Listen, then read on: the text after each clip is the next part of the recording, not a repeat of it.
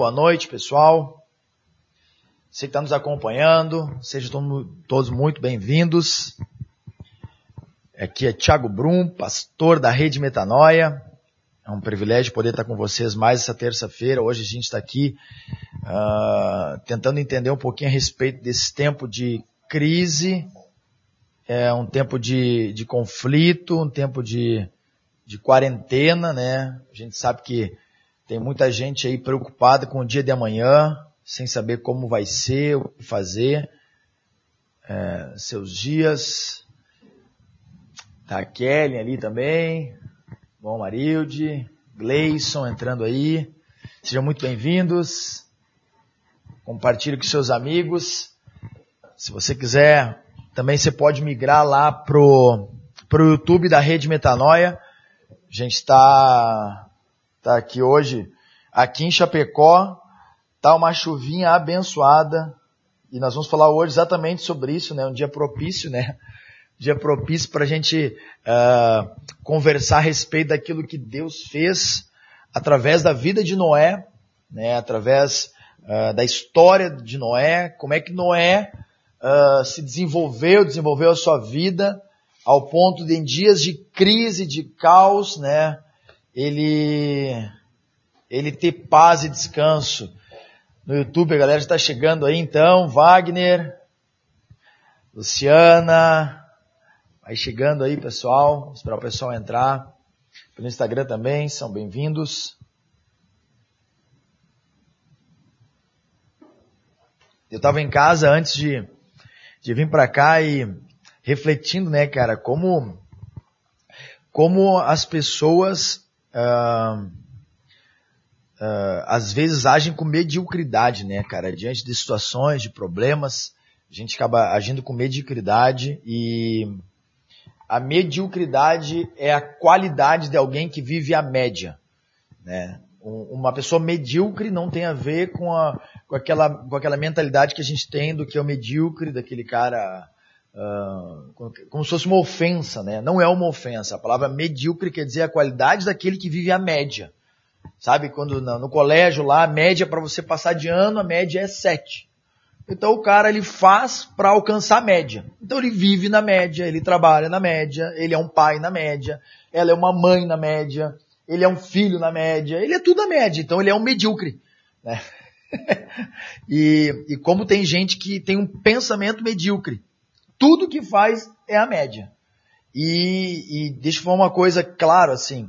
Filhos de Deus, os filhos de Deus, a Bíblia diz, a Torá fala que não são chamados para serem a média. Não são. Quando o Senhor fala, eu te farei por cabeça, não por cauda, não tem a ver com uma promessa, um chavão de pastor, de crente, não. Tem a ver com uma promessa que está que tá, uh, incrustada dentro do propósito que de fazer com que os filhos de Deus governem em dias de caos, com que os filhos de Deus governem em dias de, de dificuldade. Aí o cara vê por que, que a galera toda, pô, o cara, o cara se converte, o cara tem uma vida de jejum, uma vida de oração, mas ainda parece que não rompe. Não rompe porque tem uma mentalidade de medíocre. Ele faz tudo para ser médio. Então, se, ah, ah, vamos, vamos, comprar tal coisa. Ah, vamos comprar um aqui que tá bom para usar. Entendeu? Pô, se pode comprar o um melhor, compra o melhor. Se pode fazer alguma coisa com excelência, faz com excelência. A excelência não tem a ver, né? A Lia tá entrando aí, Jéssica, tá bom? Uh, Ana Caroline, sejam bem-vindos. A excelência não tem a ver, querido, não tem a ver com a capacidade que você tem de executar com dinheiro. A excelência tem a ver com a capacidade que você executa com amor. Excelência não tem a ver com dinheiro, tem a ver com amor. Deus é amor e Deus é um Deus excelente. Tudo que Deus fez, ele fala assim, e viu Deus que era bom. Né?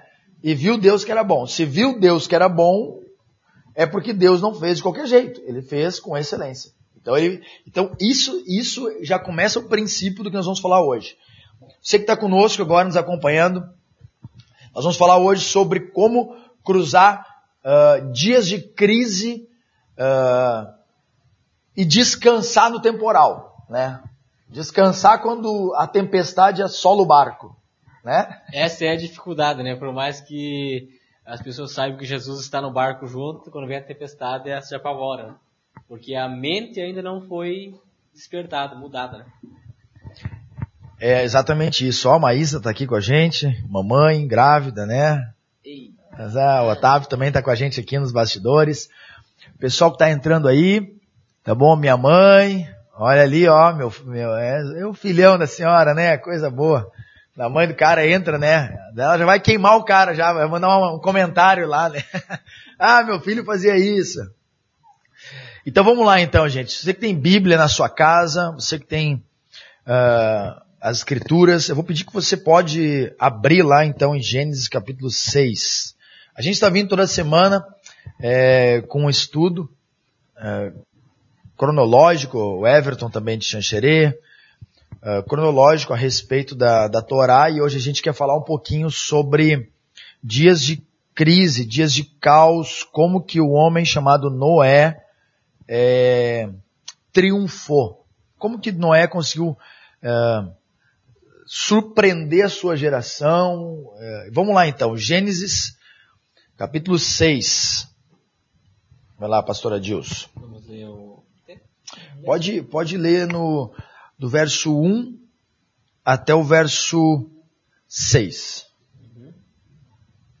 Aconteceu que quando começaram a se multiplicar os homens na face da terra, as filhas lhe nasceram. E os filhos de Deus viram que as filhas dos homens eram belas, e tomaram para si esposas de todas as escolheram. E o Senhor disse, Meu espírito não contenderá para sempre com o homem, pois ele também é carne, porém os seus dias serão cento e vinte anos. Havia gigantes na terra naqueles dias, e também depois disso, quando os filhos de Deus entraram às filhas dos homens, e elas lhe geraram filhos, esses se tornaram homens poderosos, que eram na, da antiguidade homens de renome. E Deus viu que a maldade do homem era grande na terra, e que toda a imaginação do pensamento do coração era apenas vil continuamente. E arrependeu-se o Senhor Deus de haver feito o homem na terra, e isso o afligia em seu coração. Então vamos lá. Olha só que interessante. Ah, nessa porção de hoje, do estudo da Torá, a gente vai conseguir compreender que Noé, ele, ele aparece no cenário mundial das escrituras como alguém que entra em um contexto onde havia corrupção. Entendeu? Corromper. E a palavra corromper, vamos partir das etimologias aqui. A palavra corromper quer dizer abrir uma brecha naquilo que é uma estrutura. Corromper quer dizer é, romper com, romper com alguma coisa. Então, a corrupção do ser humano, ela, quando Deus cria ele, ela entra o pecado, nós falamos semana passada o pecado, ele veio lá em Gênesis, ah, no capítulo 3, quando Adão e Eva pecam, então a corrupção entra ah, no ser humano, e a partir desse momento que ela entra no ser humano, dali para frente todo ser humano nasce com uma corrupção, ou seja, com uma brecha na sua estrutura construída. O que, que acontece? A gente percebe que ah, quando Noé estava numa geração, a Bíblia diz, né, relata que os gigantes na terra haviam se inflamado ah, com as filhas dos homens, nasceram-se homens ah, que perverteram o juízo, perverteram a justiça, perverteram a moral, perverteram a ética. Era como um país, vamos pensar de forma micro, um país totalmente corrompido. Mas vamos pensar isso agora de forma macro, o mundo inteiro corrompido. E aí vem o texto onde fala assim, ó, e Deus viu que a maldade do homem era grande na terra e que toda a imaginação do pensamento do seu coração era apenas vil continuamente. Ou seja, tudo aquilo que o homem produzia dentro dele, todo o pensamento, e olha que engraçado, que esses dias atrás eh, eh, me fizeram uma pergunta e falaram assim, como superar, como surpreender a respeito de, de- do, do pensamento do homem. É, quando o homem pensa, como controlar os seus pensamentos, como, como dominar os seus pensamentos. Deixa eu falar uma coisa a você. É, há um segredo de como dominar os seus pensamentos. Porém, mais do que o segredo de como dominar os seus pensamentos, tem que haver um segredo, uma chave de como não pensar. Tem uma frase, acho que é de Martin Lutero, pastor, que fala que nós não podemos deixar que os pássaros voem sobre nossas cabeças, porém nós podemos não deixar eles fazer ninho sobre ela. Olha só. Então, o, aqui quando Deus fala sobre o pensamento, Adilson, ele está falando o seguinte: a imaginação dos pensamentos. Olha só, o texto diz assim, ó, e viu que toda a imaginação dos pensamentos. Ou seja, dentro de nós há um processo criativo como do Criador.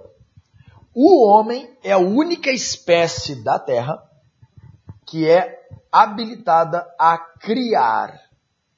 Entendeu? A criar. Não é porque, porque Deus é criador. E quando ele faz o homem, ele faz a sua imagem e semelhança. Ou seja, o homem tem uma capacidade nata de criar. Por isso que tu não vê um passarinho, por exemplo, criando um avião. Mas tu vê um homem criando um pássaro que voa. Tá entendendo? Tu não vê, por exemplo, um peixe criando um submarino. Mas tu vê um homem criando um peixe que mergulha. Você entendeu? Quando Deus cria o homem, essa capacidade que Deus coloca dentro de nós é uma capacidade criativa. E o homem, na sua queda, na sua queda, o homem faz o quê? Ele começa a criar maldade e reproduzir maldade. E é isso que Gênesis 6 está falando. Num tempo onde o homem foi chamado para criar coisas novas e inovar sobre a terra, ele começou a criar coisas ruins e inovar para a maldade. E aí Deus falou, cara, só um pouquinho. A coisa está perdida. Vou precisar uh, dar um fim na criação.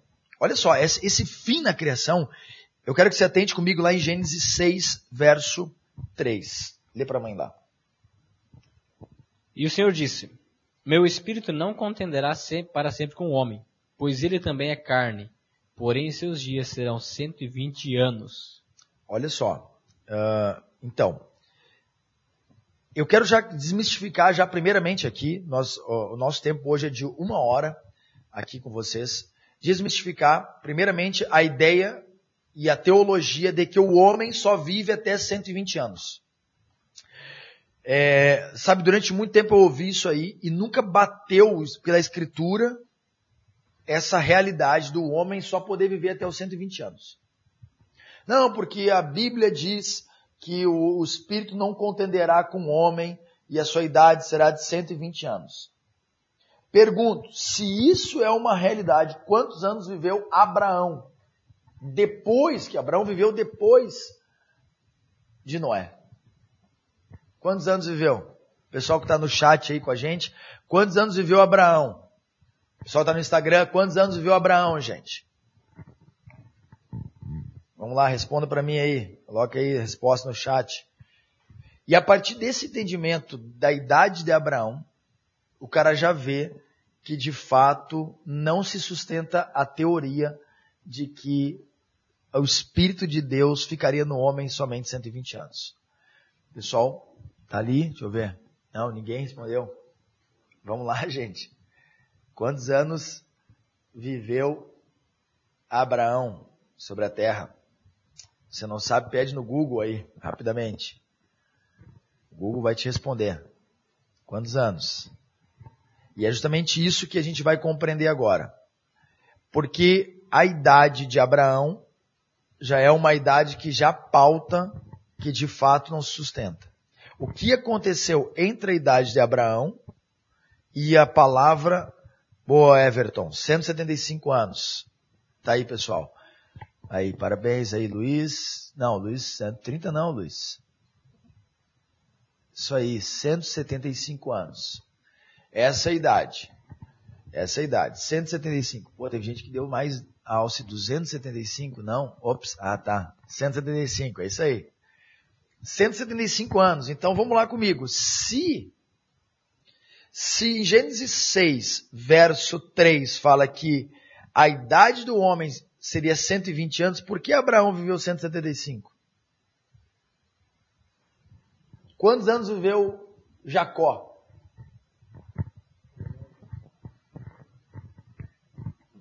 Jacó viveu cento e mais.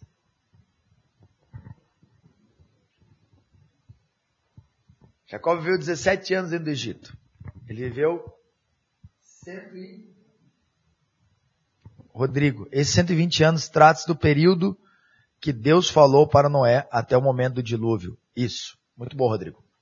Então, a concepção, gente, pensamento da idade do homem não tem a ver com essa frase. Antes de Deus falar para Noé, Noé, construa uma arca, pois eu vou destruir a terra com o dilúvio. Deus fala, o meu espírito não contenderá com ele aos 120 anos. Quanto tempo Noé ficou construindo a arca? 120 anos. O que Deus estava dando um tempo. Escute isso, gente. Essa, esse, essa, esse versículo especificamente, ele, ele dá um lapso temporal que Deus estava dando para a humanidade se arrepender. Era o tempo de 120 anos. 120 anos tinha a ver com o período em que Noé iria colocar a mão na massa até o período que iria terminar a construção da arca. E é justamente esse é o período aonde vem o consolo sobre a terra. Tá bom? Consolo sobre a terra. O que, que é o consolo sobre a terra? Consolo sobre a terra é a palavra Noé. Então, em dias de crise, Deus levanta alguém com serenidade. A palavra Noé quer dizer consolo, serenidade.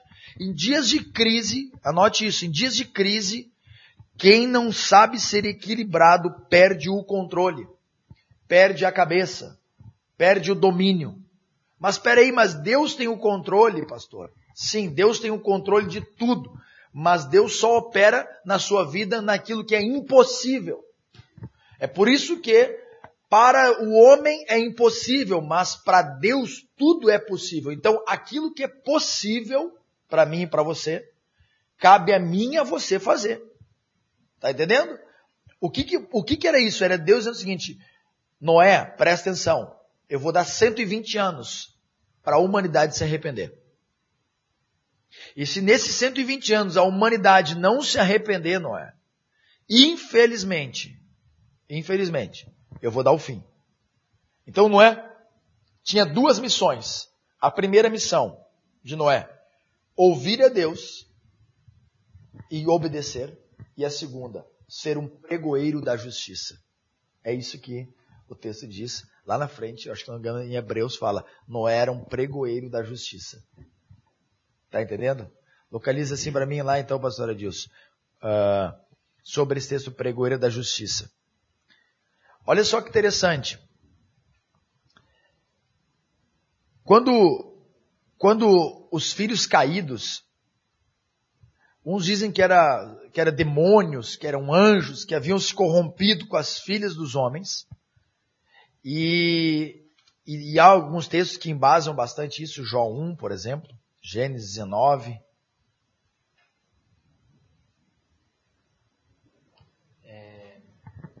2 Pedro 2,5. 2 Pedro 2,5 uhum. diz lá. E não perdoou ao mundo antigo, mas salvou a Noé, a oitava pessoa, pregador da justiça, trazendo o dilúvio sobre o mundo e os ímpios. Pregador da justiça. Olha só que interessante. Noé era o pregador da justiça. Deixa eu falar uma coisa para você. Deus não opera na desordem.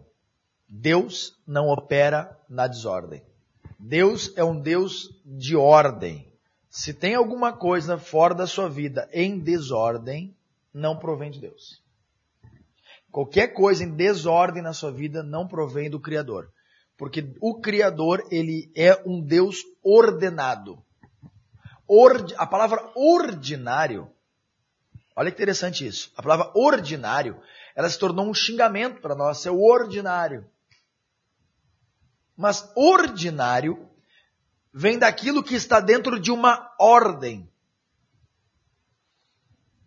Ou seja, aquilo que para nós é um xingamento, não, é o brasileiro, não, o brasileiro, o Roger diz aqui, o brasileiro, eu vou te falar, ele consegue criar um, um xingamento para um, uma virtude. Tá entendendo? A palavra ordinário quer dizer aquilo que está em ordem. E Deus, ele não é um Deus uh, desordinário ou desordenado. É Deus é um Deus ordinário. É um Deus de ordem. E quando nós estamos no extraordinário, é uma ordem acima da ordem. É uma ordem sobrenatural. O que Gênesis 6 mostra para mim e para você é que em dias aonde tudo parece um caos, ainda existem homens ordinários que estão ouvindo o extraordinário. Pô, anota isso, cara.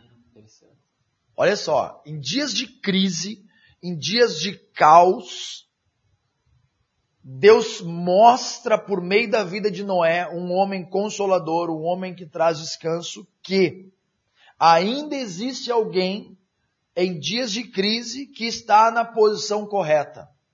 É isso que em 2 de Pedro, no capítulo 2, no versículo 5. 2 de Pedro, capítulo 2, verso 5, diz, 2 Pedro 2, 5. E não perdoou o mundo antigo mas salvou a Noé, a oitava pessoa, o pregador da justiça, trazendo o dilúvio sobre o mundo dos ímpios. Olha só. Noé era o pregador da justiça. Deixa eu fazer uma pergunta, pessoal que está no Instagram aqui. Pessoal, tá boa a transmissão para vocês no Instagram? Se não tiver legal, migra lá para o YouTube, tá? Lá no YouTube da Rede Metanoia, Rede Metanoia Oficial, a gente está também ao vivo, tá bom? Então, olha só, em 2 Pedro 2,5 fala o seguinte, que não era um pregoeiro da justiça. Querido, deixa eu falar para você o que é essa palavra justiça. A palavra justiça é a palavra sedaká. Pode entrar, William? Pode entrar? O William está entrando aqui. Chega aí, William. Hoje, hoje os bastidores aqui tá, tá só com a galera top. Olha só, o pregoeiro da justiça. O que, que é, pre... o que, que é justiça, gente? O que, que é a justiça? A palavra justiça, pastor Adilson, é a palavra sedaká. Sedaká. Ou tzedek. Daí surge a palavra tzedakim, que quer dizer estar na posição correta. Então, justiça para Deus não tem a ver com aquilo que você faz de bom, mas com aquilo que você faz de correto.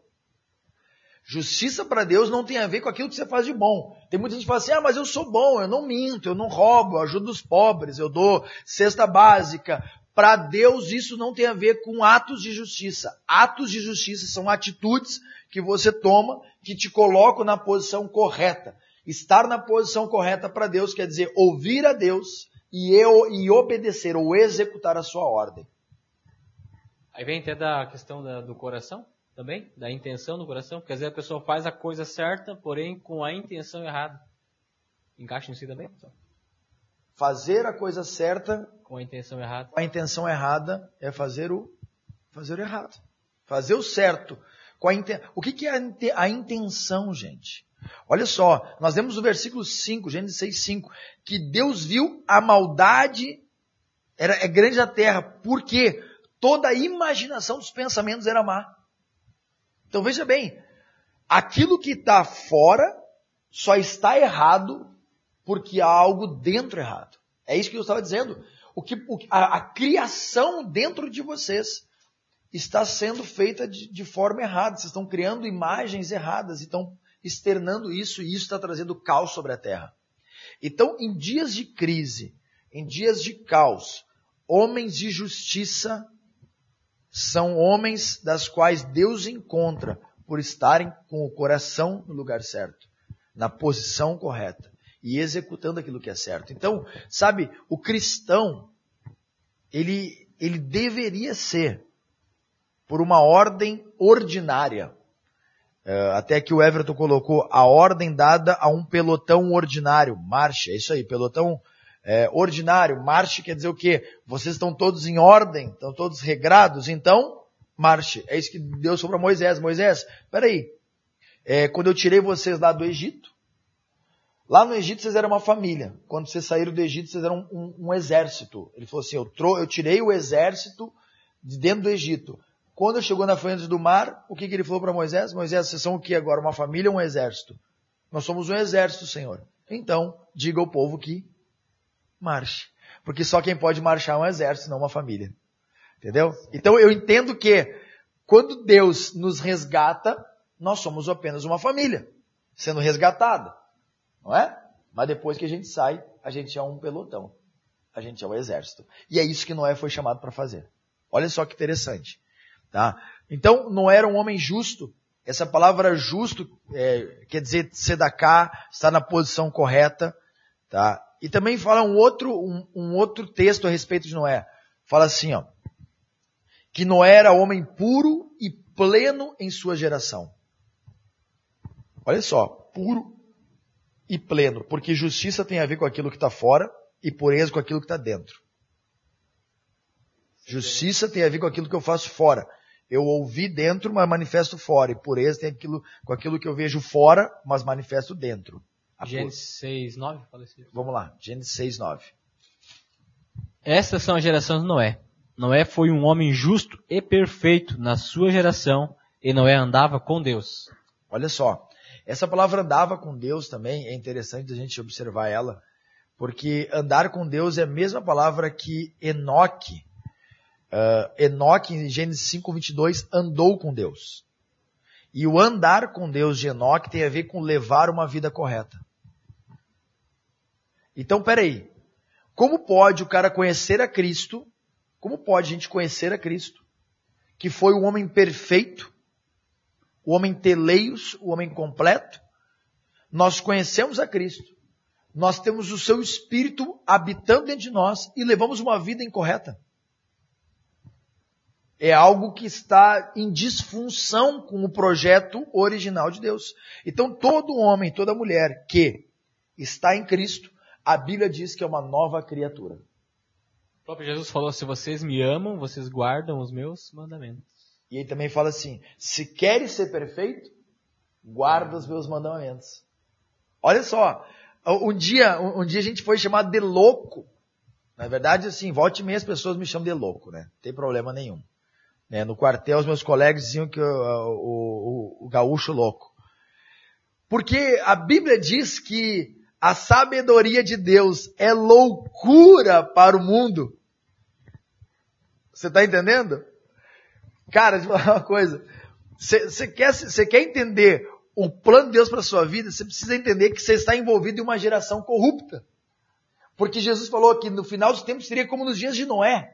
Jesus não fala que vai ser como nos dias de Abraão, nem como nos dias de Isaac, nem como nos dias de Jacó. Vai ser como nos dias de Noé. Acha para mim esse texto aí, pastor Edilson. Acho que está lá em Mateus 26, ali, 25, 26, 24. Vai ser como nos dias de Noé.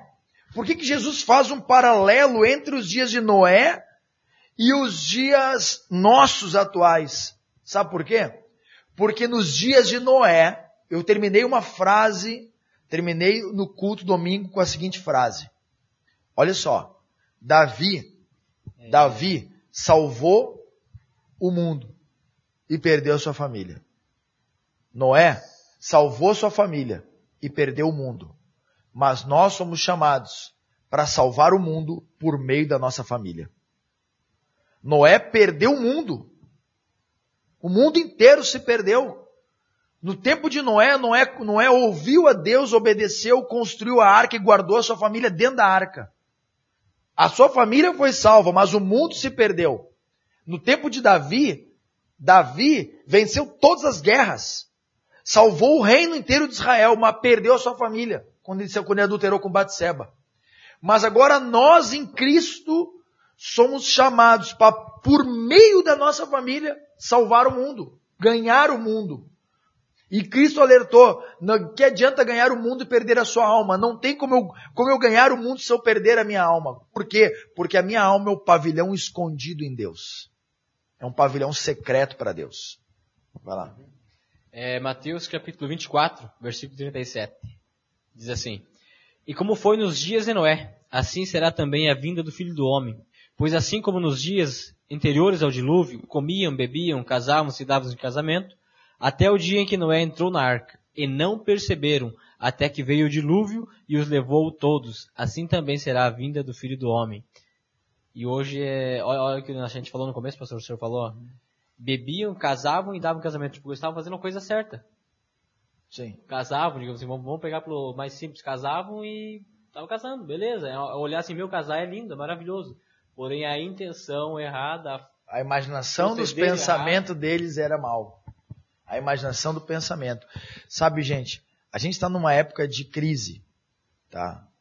De crise. Eh, A gente está ouvindo muita gente ser demitida, eh, bastante gente eh, perdendo sua- seu trabalho e não sabendo o que vai ser no dia de amanhã.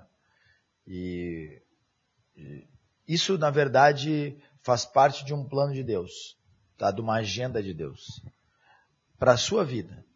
Você que está em Cristo para a sua vida. Como assim, pastor? Perdi o emprego para a sua vida. Por que faz parte do plano de Deus para a sua vida? Porque Romanos 8 diz assim que todas as coisas cooperam juntamente para o bem daqueles que amam a Deus e andam segundo o seu propósito. Pergunto para você, você acha que Noé foi chamado de um cara coerente ou incoerente na sua geração, sendo que não chovia. Não havia chuva sobre a face da terra. Na época de Noé, não chovia. E Deus fala para Noé, Noé, eu vou destruir a terra com um dilúvio. Para e pensa comigo. Deus fala para você, ah, eu vou destruir a terra com granizo. Com granizo, com fogo, com meteoro. Quem é que já viu uma chuva de meteoro na terra? Ninguém. Ninguém. De repente você ouve Deus dizendo, não, eu vou destruir a terra com uma chuva de meteoro. Faça um telhado da sua casa de, de seleu de aço. Vou botar aqui uma. E aí você começa a construir. E, e e- e o que que deu? Noé levou 120 anos para construir a arca. Por que, que Noé não levou 15 anos? A arca tinha 300 metros por 50 por 30. Por que, que Noé não levou 15 anos para construir? Por que, que Noé levou 120 anos? Porque Noé entrou na agenda de Deus. Noé entrou na agenda de Deus. Gênesis 6,3 fala assim: O meu espírito não contenderá com o homem a não ser por 120 anos. Noé entendeu que ele precisava entrar na agenda de Deus. Isso é um homem de justiça. É um homem que entende o tempo de entrar na agenda de Deus. Na posição correta, cara. Quando o cara compreende isso, cara, em dias de crise, você compreende o que é entrar na posição correta, o que é dar a, tomar o passo correto, mesmo que pareça loucura. Mesmo que pareça loucura para quem está te vendo, para quem está te ouvindo. Você dar um passo aquele, os caras vão dizer, não, peraí, mas isso é coerência, cara. Pô, não é o tempo.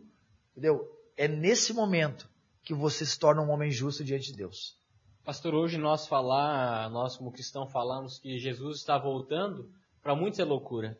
Os meus, está viajando, isso aí é coisa do passado, não existe, tá louco. Já falaram várias vezes? Várias isso? vezes, quanto tempo estão falando que Jesus está voltando e não volta, então, nesse ponto já nós somos considerados como loucos.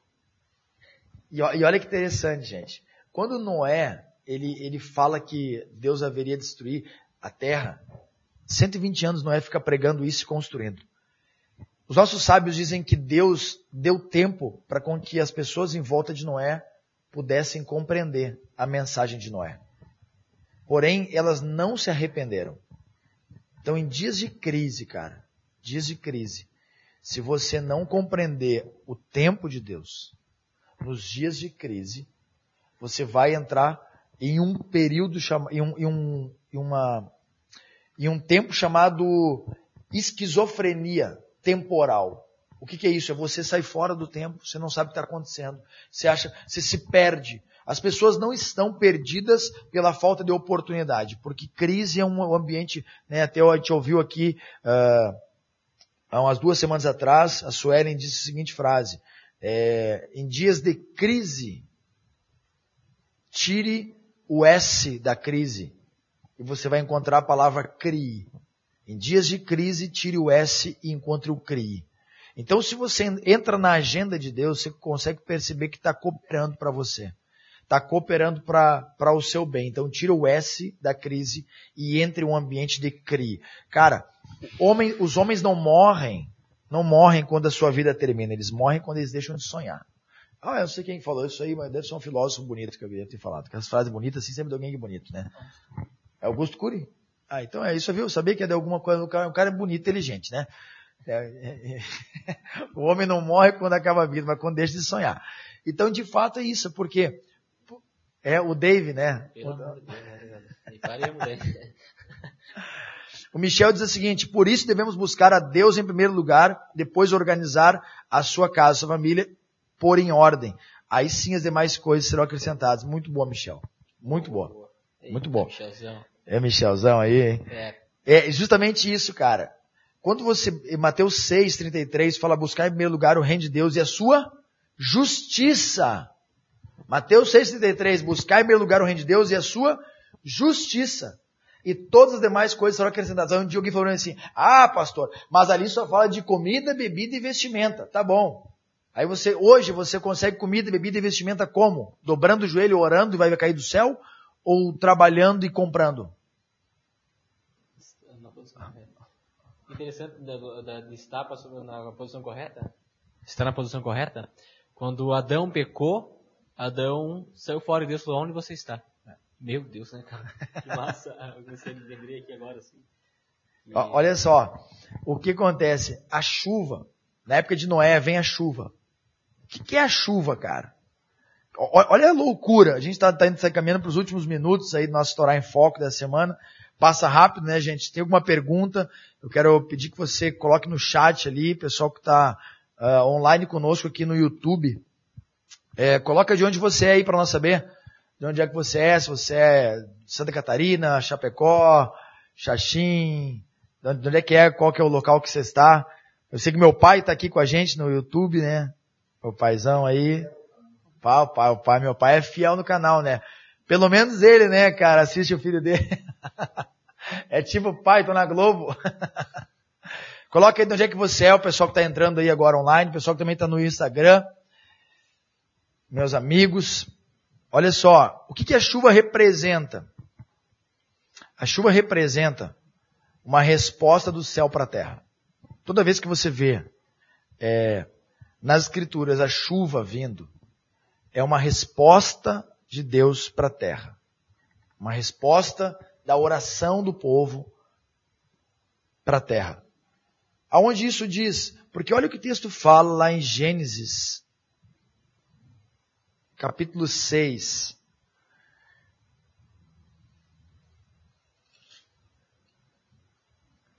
Gênesis capítulo 6, ele, ele, ele dá, traz uma instrução para Noé construir a arca e especifica para Noé como que deveria ser essa construção da arca.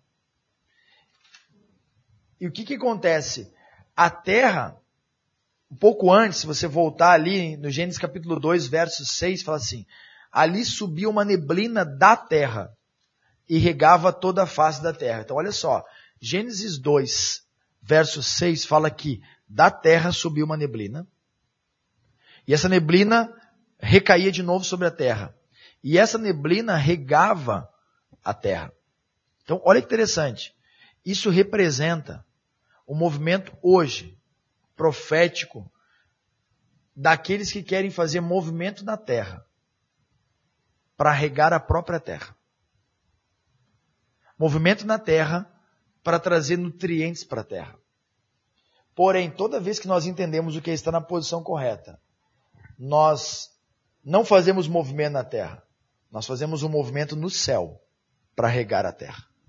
Tá? E é isso que aconteceu uh, nos dias de Elias, por exemplo. Elias viu que a terra tinha uma desordem, uma idolatria na terra. E a Bíblia diz que Elias, lá em Tiago, se você abrir comigo lá em Tiago, tu vai ver lá que Elias ora a Deus. O que é isso aí, pastor Edilson? Tiago 5, Tiago 5. 17. É. Elias ora a Deus e Deus manda a chuva. Elias ora a Deus e Deus manda a chuva. É, Tiago 5,17. Elias era um homem sujeito às mesmas paixões que nós, e ele orou fervorosamente, pedindo que não chovesse, e não choveu sobre a terra por um espaço de três anos e seis meses. E ele orou outra vez, e o céu, ah, e o céu deu chuva, e a terra produziu o seu fruto. Então, olha que interessante, gente. quando, quando antes da queda, a terra gerava o próprio sustento. Pós-queda, é o céu que manda o sustento para a terra. Antes da queda, a terra fazia o movimento e produzia o próprio sustento. Depois da queda, é o céu que mantém o sustento da terra. É, foi a oração do Pai Nosso, Mateus 6. Jesus disse o seguinte, é, Pai Nosso, estás no céu, santificado seja o teu nome, venha a nós o teu reino, seja feita a vontade, assim na terra, como é no céu. Ou seja, agora a realidade, Pai. A frase de Jesus é, Pai, a realidade que eu quero que aconteça na terra, ela precisa ser uma realidade como ela é uma realidade no céu. Está entendendo? Então o que, que acontece, gente? É, esse ambiente de, de terra para céu era antes da queda. Pós-queda é céu para terra. Está entendendo? E agora, pós-Cristo, qual é o ambiente que tem que ser de novo? Céu. Terra e céu de novo. Como assim? Sim. Mateus 16. Vamos lá. Pré-queda, terra para o céu. Pós-queda, céu para a terra. Pós-Cristo, terra para o céu. Mateus 16.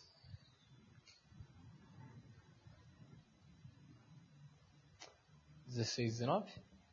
Mateus 16, tudo que é ligado na terra. Eu te darei as chaves do reino do céu, e tudo quanto ligares na terra será ligado no céu. Ó, peraí. Vamos lá. Os últimos 18 minutos aqui então, gente. Os últimos 18 minutos com a gente. Vamos lá então. Olha o que o texto fala. Pré-queda, a ordem é terra para o céu, pré-queda é pré-queda é ordem da terra para o céu. Pós-queda é ordem do céu para a terra. Pós-Cristo, redenção, é ordem da terra para o céu. Por quê? Mateus 16 diz o quê? 16, 19. E eu te darei as chaves do reino do céu. E tudo quanto você ligar na terra será ligado no céu. Tudo quanto desligares na terra será desligado no céu. Então olha só.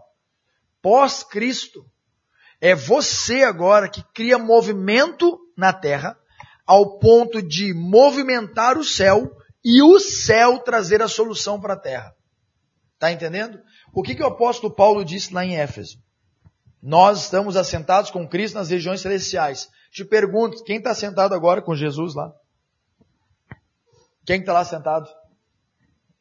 Quem está me assistindo aqui, tem alguém sentado com Jesus aí no, na região celestial? Tá, mas então por que que você fala esse texto? Porque quando o apóstolo Paulo falou esse texto, ele estava onde, gente? Preso. Estava preso. Preso. Eu estou preso, mas a palavra está livre. Por quê? Porque o apóstolo Paulo estava dizendo o seguinte, gente, eu agora em Cristo cria um movimento tão poderoso na terra, ao ponto de que aquilo que está no céu trazer respostas para a terra de novo. Essa é a chave. Essa que eu é. daria a chave do reino. Jesus é a chave. Ele fala, tudo o que pedirem meu Pai em meu nome, eu darei. Se, se, é, se tiver, o pessoal que perguntou se tem alguém na cadeia, tem um monte de gente aprisionada aí, assistindo, né? O que acontece? Olha só como, como as respostas do céu para a terra.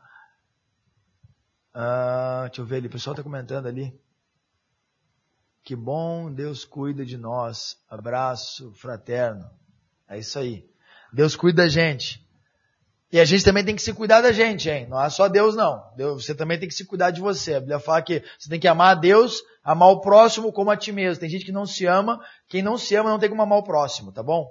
Quem não se ama não tem como amar o próximo, gente. Você precisa, isso precisa ser claro, tá bom? O mandamento, e não é aqui antropocentrismo, é eu me amo acima de tudo. Não, eu amo a Deus, porque eu amo a Deus, eu me amo porque Deus habita em mim. E porque eu me amo, eu amo o próximo, porque Deus habita no próximo. Então a ordem do reino dos céus é eu amo a Deus, eu me amo, eu amo o próximo. Tá bom? O amor ao próximo não pode ser manifesto sem o amor próprio. É por isso que uma pessoa em depressão, ela não se ama mais, não tem nem como amar a você. Então você precisa o quê? Para sair de uma depressão, de uma crise, você precisa, primeira coisa, amar a Deus sobre todas as coisas. Depois, se amar porque Deus habita em nós. A Bíblia fala, Cristo em nós é a esperança da glória. Para que têm Cristo, essa é a esperança da glória. Então, quando eu me amo, eu cuido da minha saúde, entendeu? Eu, eu, eu faço exercício físico, eu, eu tenho descanso. Então, eu me amo. Eu, ah, cuido da estética, enfim, entendeu? Não é narcisismo, mas é com tudo com dose, com equilíbrio. E aí, então, eu consigo amar o próximo. Tá? Quando, quando a terra está em ordem, a terra dá ordem para com que os céus se manifestem. Não a Deus, mas Deus, Deus nenhum homem dá ordem para Deus. Nós damos ordem, sim, é, para os céus, para a região celestial. Para quem? Para os anjos. Olha só, Êxodo 16, verso 4. Fala que Moisés orou a Deus e o que aconteceu? Choveu pão do céu. Mateus 5,45, Jesus falou que faz chover sobre os ímpios e sobre os justos. Gênesis 19, 24, caiu enxofre sobre Sodoma e Gomorra. Êxodo 9, 18, caiu granizo sobre o Egito. 1 Reis 17, não choveu. 1 Reis 18, choveu. Você está entendendo? Joel, o texto de Joel, olha que o texto de Joel fala assim, ó, e vos darei a chuva seródia e a chuva temporã. Então, cara, você que está me ouvindo agora aí, os últimos instantes nosso programa hoje, você que está me ouvindo, Gênesis 6 falamos hoje, sobre em dias de crise, em dias de crise, anote aí, busque a Deus em primeiro lugar. Anote aí, busque a Deus em primeiro lugar. Tá bom? 13 minutos para encerrar. Busque a Deus em primeiro lugar. Segundo, Crie uma ordem celestial na sua vida. Põe a sua vida em ordem. O que está fora da ordem aí, gente? O que está em desordem? Tá? O que está em desordem na sua vida? Tudo que tiver em desordem na sua vida, você precisa ordenar. Tá bom? Tudo que tiver em excesso. Um dia, uh, um dia eu ouvi é, do meu tio, meu tio Paulo Henrique, ele disse o seguinte, é, tem uma vida de equilíbrio, Tiago. E aí eu, eu vou para os rabinos, os sábios rabinos, eles dizem assim, ó, é, nem o caminho da direita, nem o caminho da esquerda, mas o caminho do meio. E veja bem, o caminho do meio não é o politicamente correto. Porque o politicamente correto é um cara que não sabe o que está fazendo. Então ele, então ele corta para os dois lados. Entendeu? Não é isso, não tem a ver com a sua imagem de caminho do meio brasileira. Entendeu? Não estou falando sobre Torá aqui, estou falando sobre ensinamento judaico sobre pensamento rabínico. O caminho do meio para os rabinos era o seguinte: havia na entrada de Jerusalém, presta atenção agora comigo. Presta atenção aqui. Eu pedi um cafezinho, se puder passar um cafezinho para nós ali, tio William. Cafezinho aqui lá, o, o expresso ali. Uh, olha só, presta atenção aqui então. Caminho do meio. Anote aí para você ter o caminho do meio da sua vida. Qual que era a ideia do caminho do meio? Você chegava em Jerusalém, ao chegar em Jerusalém, é, você entrava pela porta chamada Porta do Lixo. Havia uma porta em Jerusalém chamada Porta do Lixo. Nessa Porta do Lixo, haviam, saíam três, três ruas. Olha só, por que Porta do Lixo? Porque Jerusalém é no alto de uma montanha, e o que acontece? Toda a chuva que caía sobre Jerusalém, ela tinha que escoar para algum lugar. Então o que, que acontecia? Ela escoava para uma porta. Era como um canal, uma saída de esgoto. Uma porta onde as pessoas entravam, mas em dias de chuva corria o lixo da cidade por ali. Então era chamada porta do lixo. Todos nós, anote isso, gente. Todos nós temos uma porta do lixo na nossa vida. Todos nós temos uma porta do lixo na nossa vida. O que, que é essa porta do lixo na nossa vida? Tem problema aqui, a maquininha está funcionando o café aqui. Cafezinho essa hora? Top. É por essa porta do lixo que quando a chuva de Deus cai sobre você, ela limpa a sua vida e faz escoar o lixo para fora. Tá entendendo? Olha só o cara fala, Deus, eu quero chuva sobre minha vida. Manda chuva sobre os meus negócios. Uma chuva de bênção para você que está me ouvindo. Uma chuva de bênção sobre sua casa. chuva de bênção sobre o seu trabalho. Porém, lembre sempre, quando a chuva de Deus vem, ela vem para limpar. Ela vem para limpar. É o boldo de hoje. é tipo um chá de boldo. É? Vem para limpar. Por quê? Porque quando ela cai, ela limpa a terra. Obrigadão, basta. Ela limpa a terra. E o que acontece? Ao limpar a terra, ela renova. Entendeu? A chuva traz renovo, gente. Então, quando, quando Deus manda uma chuva de bênção sobre nós, Ele está dizendo o seguinte, filho, eu vou limpar da sua vida uma sujeira. Então, deixa sair pela porta do lixo da sua vida. Tá? Aí, olha só que interessante, gente. Quando o, o estrangeiro chegava em Jerusalém, ele chegava nessa porta do lixo. E ele entrava na porta do lixo e ele se deparava com o cardos. Aquilo que em Jerusalém chamamos de cardos. O que é o cardos? São três ruas. Literalmente se parece um pé de galinha. E quando ele chegava lá, se ele fosse leigo, olha só, presta atenção aqui. Se ele fosse leigo, ele teria duas ruas aonde ele poderia ir.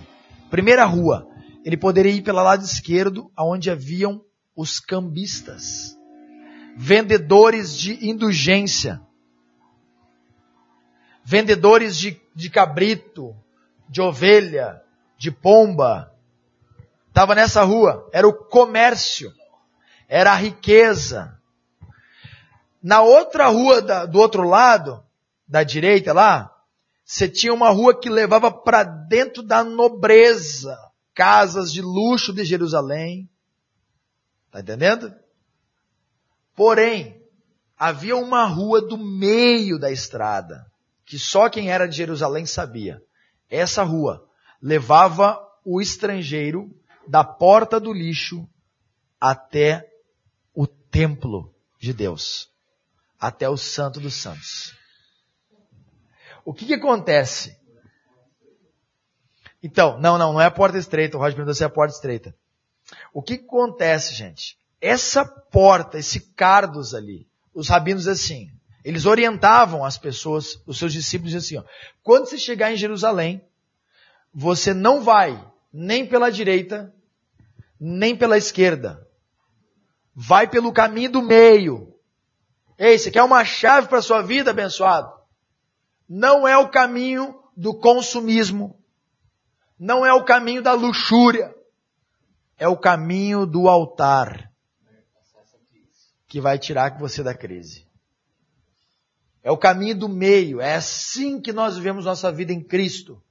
Nós não somos radicais, extremistas, islâmicos que nós matamos por meio da religião.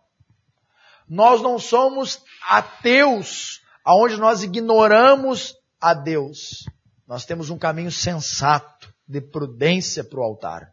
Aonde para o altar eu preciso sim levar aquilo que é o bem mais precioso, que é a minha família. Noé. Noé, Deus falou para ele, Noé, construa uma arca e insira nesse projeto todo a sua família, a sua casa. Tá? Seis minutinhos aí. Perguntas, gente? Eu falei, pastor, agora domingo que passou, a respeito de família, que hoje o contexto que tem de família, uh, que é uma família onde tá, tem um pai, uma mãe, tudo certo, tem uma boa estrutura e não há uma briga, não há nada. Esse é um conceito que as pessoas pensam que é uma família perfeita. Porém, Salmo 127 fala assim: se o Senhor não edificar a casa, em vão trabalham aqueles que a edificam. Ou seja, a família perfeita, a família aquela que é, tem o prumo perfeito, é a família qual o Senhor é a base dela. Então essa família passa a ser uma família de governo e não só uma família qual é, vai se dar bem. O Deus não, Jesus não morreu na cruz para nós ter uma vida boa, mas ter um Deus que é bom dentro da nossa casa. E quando nós tornamos uma família de governo, nós vamos remir a terra, assim como Noé restaurou a terra. Ele plantou de novo, ele começou tudo de novo. A família dele começou. Olha só, é, o edificador da nossa casa, Interessante que essa palavra uh, edificador, é aquele que lança o fundamento. O edificador é aquele que lança o fundamento. Por isso que Paulo falou o seguinte: é, um, é, um lançou o fundamento, o outro edifica. Quando o apóstolo Paulo está falando sobre isso aí, sobre o outro edifica, ele fala assim, mas veja bem sobre que fundamentos vocês edificam. Porque o edificador, ele é aquele que lança sobre um fundamento. Ele, ele, ele não lança em qualquer lugar. Quando ele fala o seguinte, vocês querem construir, querem, vocês querem ter a vida de vocês, um mosquitinho aqui, vocês querem ter na vida de vocês, uh, vai perder aqui um mosquitinho que distraiu. Não é fácil gente se perder, né, a distração. Vocês querem ter na vida de vocês uh, saúde familiar, vocês precisam ter um edificador. Um fundamento para vocês edificar. E Deus precisa ser o fundamento. O fundamentador. Aquele que vai trazer princípio e valores sobre a sua casa. Quando uma família está em desordem, ela não tem Deus. Porque a desordem familiar sai fora do projeto de Deus. Porque Deus, quando entrou em ação na terra, a Bíblia diz que Deus pôs ordem ao caos. E, e, isso, isso tem a ver com a, com a ordem divina, trazer organização ao caos.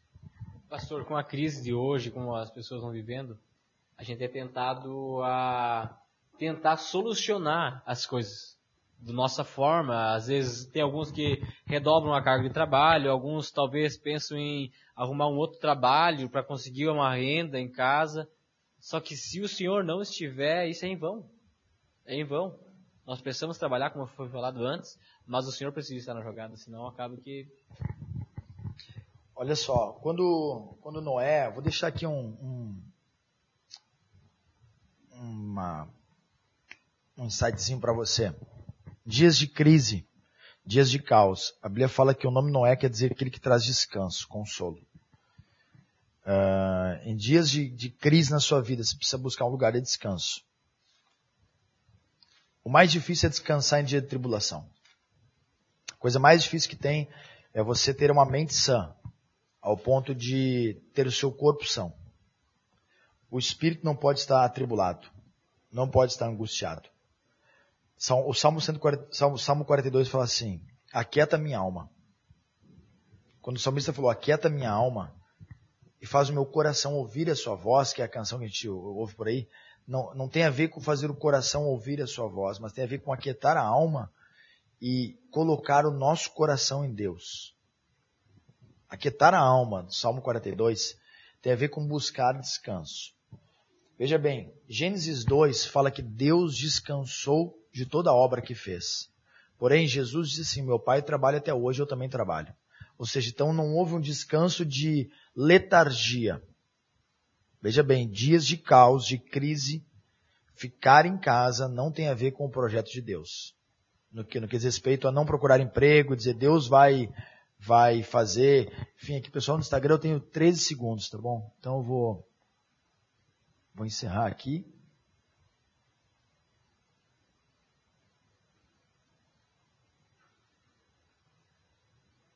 Compartilhar no storyzinho aqui, beleza? Vou puxar aqui de novo aqui mais um. Uh, não tem a ver, gente. Ali. Não, não tem a ver o, descanso, não tem a ver com, com você se tornar apático. Aquilo que o mundo está uh, movendo. Uh, descanso tem a ver com encontrar uma pessoa. Descanso tem a ver você encontrar um Senhor. Sabe por quê? Porque quando você não tem um Senhor, você se torna o Senhor da sua vida. Quando você não tem um Senhor, você se torna o Senhor da sua vida.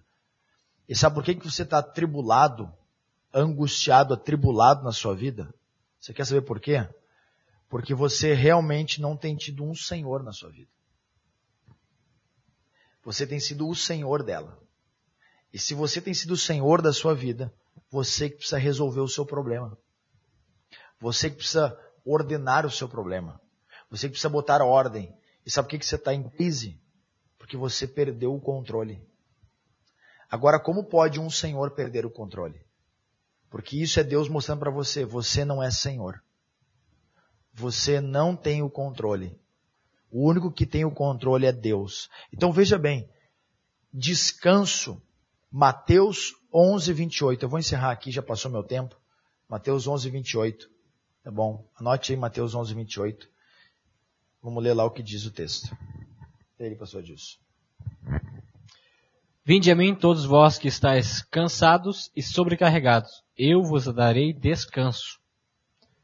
Tomai sobre vós o meu jugo e aprendei de mim, pois eu sou manso e humilde de coração, e encontrareis descanso para a vossa alma. Porque meu jugo é suave e o meu fardo é leve. Então, observe o que, que o Senhor Jesus está falando agora. Vinde a mim, todos vocês que estão cansados e sobrecarregados, e eu vos aliviarei. O que, que acontece? Jesus, eu não, eu não vou aqui agora no, no extremo, eu vou pedir mais alguns minutinhos. Posso seguir aqui, pessoal do YouTube? Posso seguir? Vocês me dão mais alguns minutos? Eu sei que o pessoal já está uh, nos aguardando, a gente tem outro compromisso agora. Vocês até pode pedir lá, William, para eles já é, conectar tudo lá, deixar tudo pronto, né, para dar um start ali. Uh, vai ter uma transmissão na quinta-feira. Quinta-feira, Roger.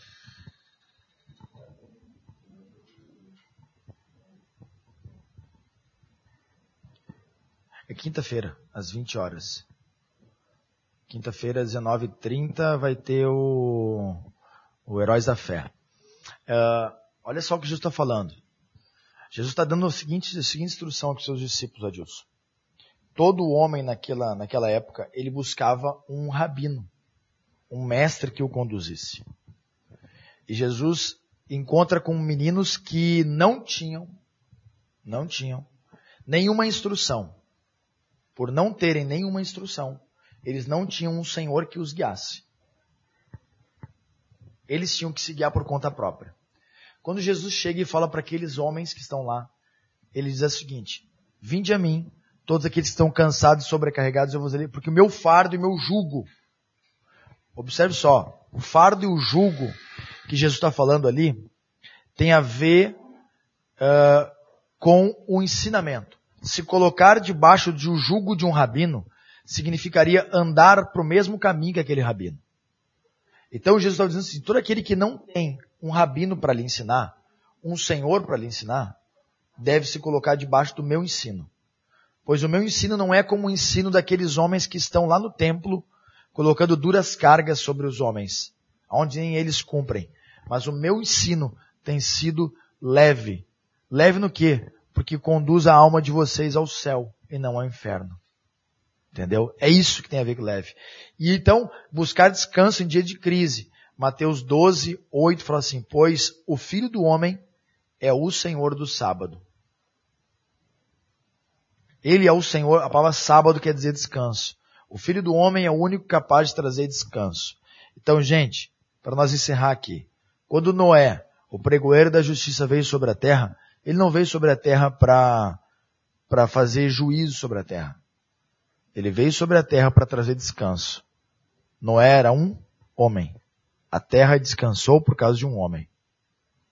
Agora em Jesus, a terra da sua vida pode descansar por causa dele. Tá bom? Então assim, dias de crise, busque em primeiro lugar a Deus, seu Filho Jesus Cristo. Dobre seu joelho, tenha tempo de oração, tenha uma mente sã em Cristo. Entendeu? Alivia a carga em Jesus. O que você perdeu do controle, cara, Cristo pode restaurar todas as coisas. Eu não consigo crer numa redenção parcial. Eu creio numa redenção total. Então eu não, eu não consigo crer numa salvação. Ah, Jesus me salvou, mas o cara vive à margem da miséria. Entendeu? Ele não, é, ele não é nem medíocre, ele é miserável. Entendeu? Eu não, eu não consigo crer num processo de restauração do Senhor onde a miséria impera, porque a miséria, uh, a fome tem a ver com o espírito. Entendeu? Uh, então, eu, eu creio sim que quando o salmista diz assim, eu nunca vi o justo desamparado e nem a sua descendência mendigar o pão. O que, que é desamparado? sem a proteção, sem um cuidado, sem alguém zelando.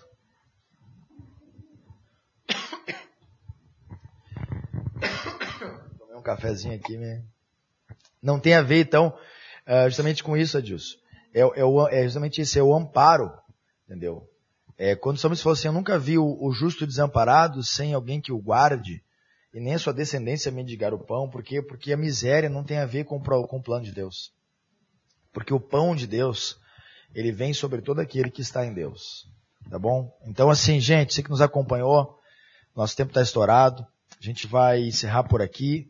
Obrigado a todas as 36, 40 e tantas pessoas que estiveram uh, ao vivo conosco, pessoal do Instagram. Obrigado mais uma vez. Obrigado, pastor Adilson, pessoal da mídia. Ali, ó. A galera tá ali, ó. Olha lá. Essa galera, vira pra mim aqui, ó. Ali, ó. Aí, ó. A galera tá ali. Ó, os bastidores ali. Olha só, tem até bolinho ali, ó. Chimequinho, filho do Chimeque aqui. Tá bom? Essa aqui é os bastidores aqui. Tá bom? Você que nos acompanhou, obrigado, obrigado pela sua presença. Deus abençoe sua vida.